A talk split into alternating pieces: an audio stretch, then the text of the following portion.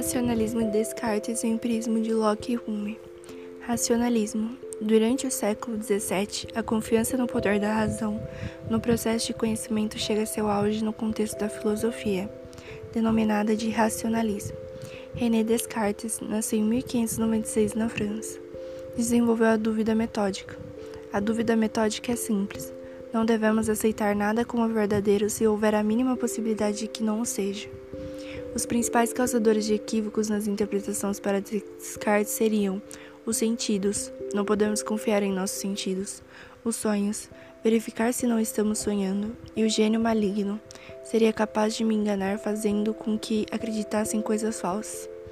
O dualismo cartesiano, ideia de que nosso corpo e nossa mente são separados, o ser humano seria constituído das substâncias pensante e extensa.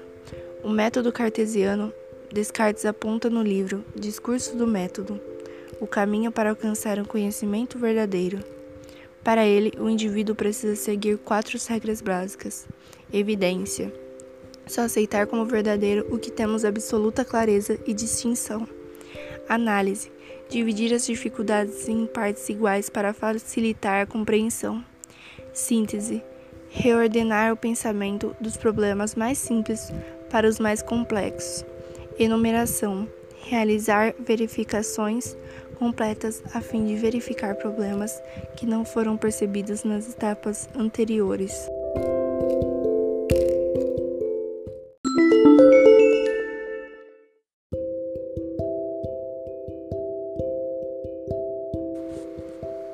Empirismo. Aristóteles, filósofo grego, diz que nada está no intelecto que não tenha passado antes pelos sentidos.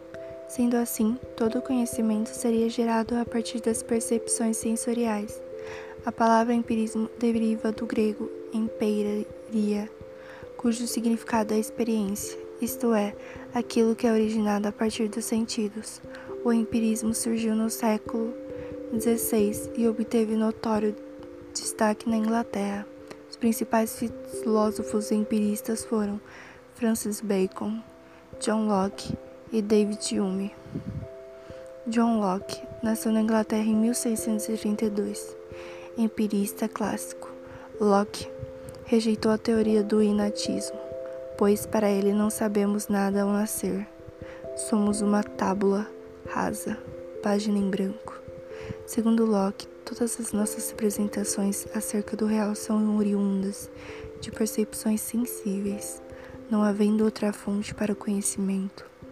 Dessa forma, o conhecimento não seria inato, mas resultaria da maneira como organizamos os dados que nos vêm da sensibilidade por meio da experiência. Ele divide as ideias em qualidades primárias, não podem ser separadas da matéria e estão presentes, não importa se as pessoas vê ou não. E qualidades secundárias são separadas da matéria e percebidas apenas quando a matéria é observada. David Hume nasceu na Escócia em 1711. O mais radical dos empiristas defendia que todo conhecimento é produzido exclusivamente por meio dos sentidos. Essa postura é conhecida como questão de fato. Questão de fato, uma questão que precisa ser experienciada e que não pode ser atingida pelo instinto ou pela razão. Os três tipos de ações de associações de ideias. 1. Semelhança. Unir as ideias por meio de características.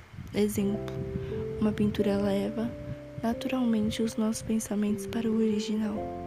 2. Contiguidade espacial e temporal. Liga uma ideia à outra pela proximidade no tempo e no espaço. Exemplo: a menção de um aposento num edifício introduz uma inquirição ou discurso a respeito de outro. 3. Causalidade causa e efeito. Une as ideias através de sucessões repetidas, criando assim uma conexão entre as ideias.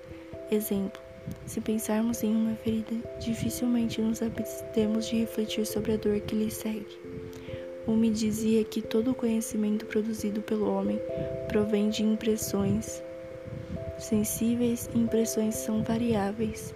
O que temos como resultado seria, na verdade, apenas a regularidade, repetição, costume e hábito do fato observado.